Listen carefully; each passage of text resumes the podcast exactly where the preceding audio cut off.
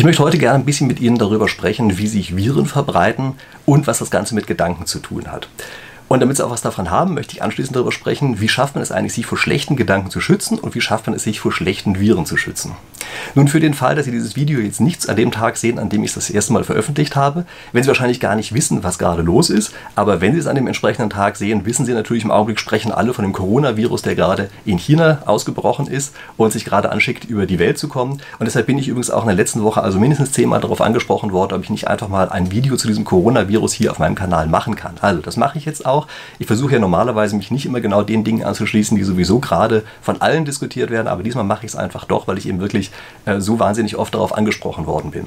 Ist natürlich ein bisschen die Frage, was hat das Ganze eigentlich mit Spieltheorie zu tun? Nur in Spieltheorie hat eine, die Verbreitung eines Virus sehr viel zu tun, weil nämlich die Verbreitung im Wesentlichen davon abhängt, wie wir Menschen uns verhalten. Ja, also wie wir in Kontakt treten, wie wir uns schützen äh, und so weiter. Das ist im Grunde genommen all das, was bestimmt, wie ein Virus sich verbreitet. Und jetzt wird es noch viel spannender, nämlich Gedanken verbreiten sich genau nach den gleichen Gesetzmäßigkeiten wie Viren. Das lesen Sie übrigens auch in den ganzen Sachen, die im Augenblick äh, immer über den Coronavirus erzählt werden. Und lesen Sie also auch immer wieder, ja, ja, die Angst verbreitet sich genauso wie der Virus, seien Sie vorsichtig und dann wird es trotzdem weiter verbreitet, mache ich ja auch gerade.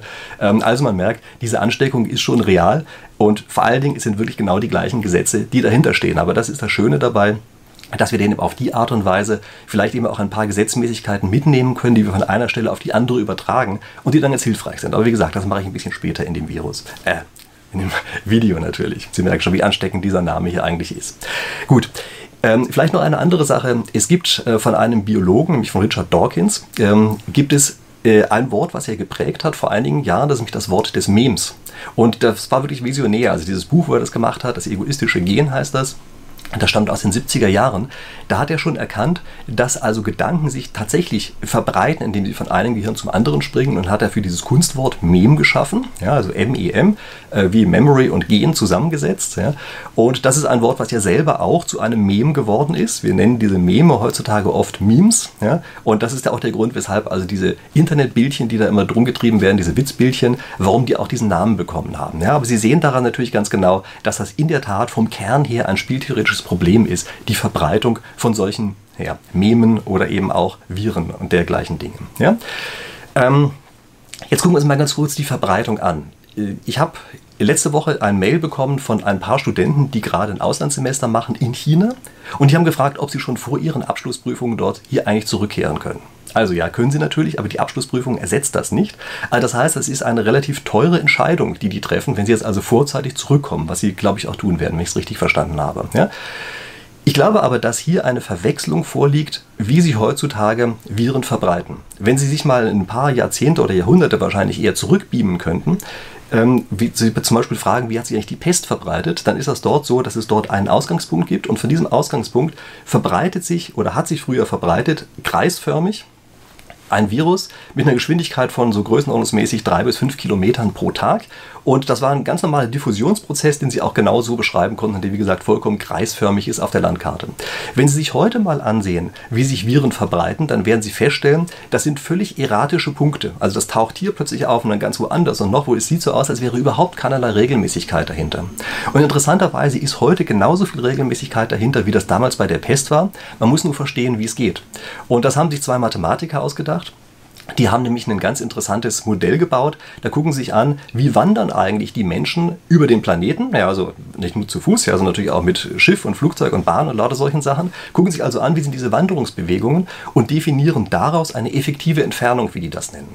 Und bei dieser effektiven Entfernung zeigt sich auf einmal, es ist ganz ähnlich wie das, was wir früher hatten, dass es einfach ein Diffusionsprozess ist, nur im Wesentlichen schneller als drei bis fünf Kilometer pro Tag.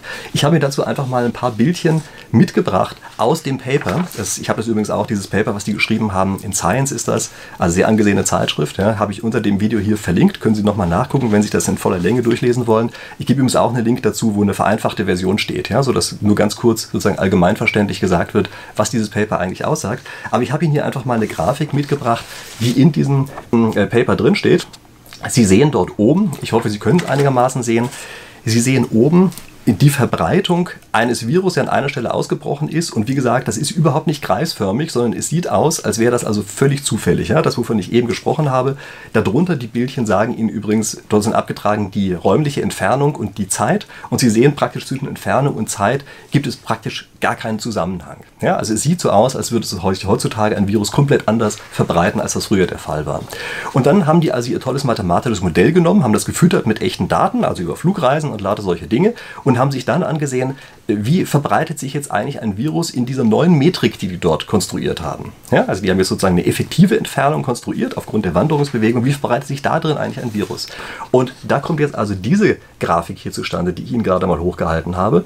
Und Sie können bei den oberen Bildern sehen, dass dort auf einmal in dieser neu definierten Metrik es wieder ein ganz normaler, sich kreisförmig ausbreitender Prozess ist. Also ein ganz normaler Diffusionsprozess und die Grafiken unten drunter sagen Ihnen auch, wenn Sie hier Zeit gegen Entfernung in dieser neuen effektiven Entfernung abtragen, dass das also mehr oder weniger linear zusammenhängt. Ja, also Sie können auf die Art und Weise relativ gut vorhersagen, wenn Sie eine bestimmte Ausbruchstelle haben, wie lange es dauert, bis das an anderen Stellen auf der Welt in wesentlichem Umfang angekommen sein wird. Ja, das ist ein wirklich sehr interessantes Modell, was sehr stark bei der Seuchenbekämpfung hilft. Das wird heutzutage natürlich auch eingesetzt.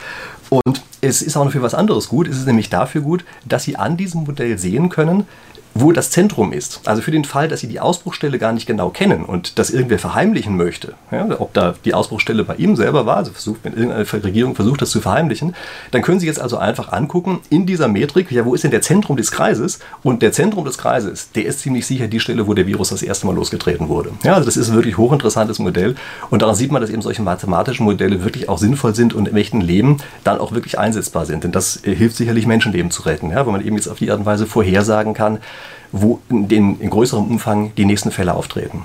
So, jetzt habe ich am Anfang des Videos versprochen, dass ich Ihnen ein paar Tipps gebe für den Umgang mit solchen Erregern und Viren. Und das möchte ich jetzt also tun. Und da gebe ich Ihnen drei Tipps. Der erste Tipp ist, lassen Sie Erreger gar nicht erst an sich heran und erst recht nicht in sich hinein. Also, wenn Sie wissen, dass an einer Stelle viele Erreger sind, dann sollten Sie diese Stelle meiden. Ja, also wenn Sie beispielsweise Aufzugtasten haben, Bestellautomat bei McDonalds, einen Einkaufswagen im Supermarkt oder sowas, ist es vollkommen klar, das ist die Stelle, wo besonders viel Austausch stattfindet. Das bedeutet also, in Zeiten der Erreger ist das etwas, was man möglichst nicht anfassen sollte. Und wenn man es dann schon angefasst hat, also sich sozusagen der Gefahr ausgesetzt hat, manchmal geht das ja nicht anders, da sollte man zumindest nicht in die Schleimhäute gehen und dann noch im Gesicht reiben oder an den Fingern saugen oder sowas. Denn auf die Art und Weise lassen sie es in sich hinein. Das gilt auch für Gedanken. Also, wir haben eben von Viren gesprochen. Ja, da ist das offensichtlich und man weiß sofort, dass das so ist. Bei Gedanken übersehen wir das oft. Achten Sie bitte auch darauf, sich keinen schlechten Gedanken auszusetzen. Halten Sie sich fern von schlechter Gesellschaft, von denjenigen, die Ihnen schlechte Gedanken geben. Und wenn Sie sich in der Gesellschaft aufhalten müssten, dann achten Sie darauf, dass Sie sie wenigstens nicht in sich hineinlassen. Ich glaube, das ist ein wirklich sehr wertvoller Tipp und in der Virologie merken wir sofort, wie sinnvoll er ist. Aber im echten Leben, glaube ich, machen wir hier oft einen Fehler und setzen uns den falschen Gedanken aus, also die wir nachträglich als nicht so gut für uns empfinden. Ja? Und schlimmer noch, lassen sie teilweise uns heran auf eine Ebene, wie wir es besser nicht gemacht hätten. Dann mein Tipp Nummer zwei.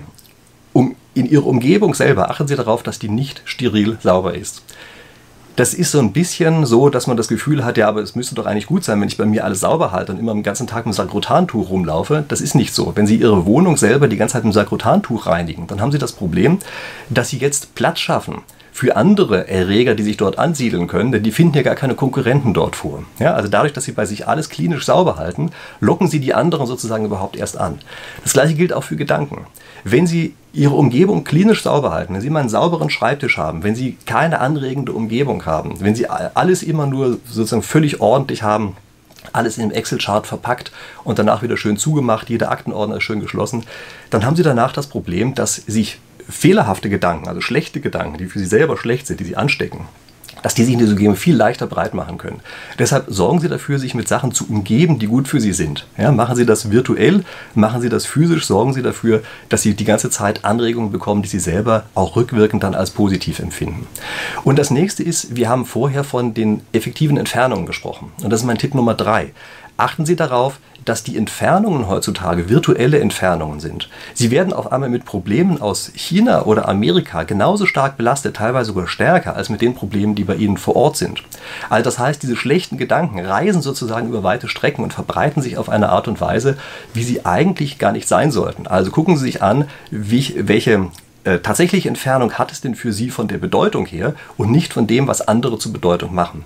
Und Sie müssen sich klar darüber sein, dass es hier eine journalistische Entfernung gibt. Ja, also die, der Journalismus als Ganzes versucht Themen auf der ganzen Welt aufzugreifen und hat sozusagen eine eigene journalistische Entfernung. Und diese journalistische Entfernung ist mitunter eine, die für Sie selber nicht besonders gut ist. Also da muss man wirklich darauf achten, sorgen Sie dafür, dass Sie hier sozusagen auf ein vernünftiges Maß diese Entfernung wieder zurückbringen und äh, damit eben dafür sorgen, dass sie sich gar nicht dem, dem ganzen Schlechten sozusagen der Welt aussetzen. Ja? Also dass sie die Gedanken und Viren, die aus anderen Ländern kommen, sozusagen zurückstufen können, indem sie eben, naja, sie auf die normale Entfernung, auf die geografische Entfernung reduzieren. Und jetzt habe ich noch zum Abschluss eine Sache, wie Sie vielleicht Ihre Umgebung mit guten Gedanken auffüllen können. Es gibt ein Spiel, ein Brettspiel, das heißt Pandemic. Und mein Tipp ist, schalten Sie manchmal einfach abends den Fernseher aus, setzen Sie sich mit ein paar Freunden oder mit Ihrer Familie zusammen und spielen Sie einfach gemeinsam dieses Spiel Pandemic. Und wieso empfehle ich das jetzt gerade? Nun, es ist ein Spiel, bei dem man ein Virus eindämmen muss. Ja, also der verbreitet sich oder will sich auf der ganzen Welt verbreiten. Man muss den eindämmen. Aber das nächste Interessante bei diesem Spiel ist, dass die Spieler alle zusammenarbeiten. Also die arbeiten hier nicht gegeneinander, sondern alle Spieler arbeiten gemeinsam und versuchen also diesen Virus einzudämmen und können nur gemeinsam gewinnen oder verlieren. Ja, also ich habe das Spiel auch unter dem Video verlinkt. Das finde ich also eine ganz interessante Sache, eben aus zwei Gründen. Zum einen, weil es aus Kooperationssicht einfach interessant ist und zum anderen, weil es eben einen mit guten Gedanken füllt und abhält von den ganzen schlechten Sachen. So, und jetzt ähm, wollen wir natürlich, dass dieses äh, Video hier, was gute Gedanken enthält, sich möglichst viral über die Welt verbreitet. Und deshalb haben Sie eine kleine Aufgabe, nämlich Sie müssen es liken, Sie müssen meinen Kanal abonnieren und äh, Sie müssen es vielleicht noch ein bisschen scheren. Na gut, ähm, müssen sie nicht unbedingt, aber wäre schön, wenn sie trotzdem machen würden, damit eben gute Gedanken sich auf die Art und Weise verbreiten. Und was noch schöner wäre mit guten Gedanken, schreiben Sie sie unter das Video drunter, denn ich weiß, die Zuschauer meiner Videos haben tolle Gedanken und das meine ich vollkommen ernst. Also sind wirklich tolle Sachen, die drunter stehen. Schreiben Sie Ihre Gedanken unter dieses Video drunter und vor allen Dingen lesen Sie auch die Kommentare der anderen, nämlich die sind es wirklich wert, gelesen zu werden. Das ist also wirklich anders als bei den meisten anderen Videos. Ich kann nur empfehlen, lesen Sie wirklich die Kommentare, die unter meinen Videos stehen. Die sind ähm, vollkommen großartig. Ja, also die sind, äh, also beinahe hätte ich gesagt, fast so gut wie das Video, aber so kann es natürlich auch wieder nicht sein. Okay, also, ehe ich hier noch dumme Witze reiße, ich danke Ihnen fürs Zuhören und wir sehen uns nächste Woche wieder. Bis dahin.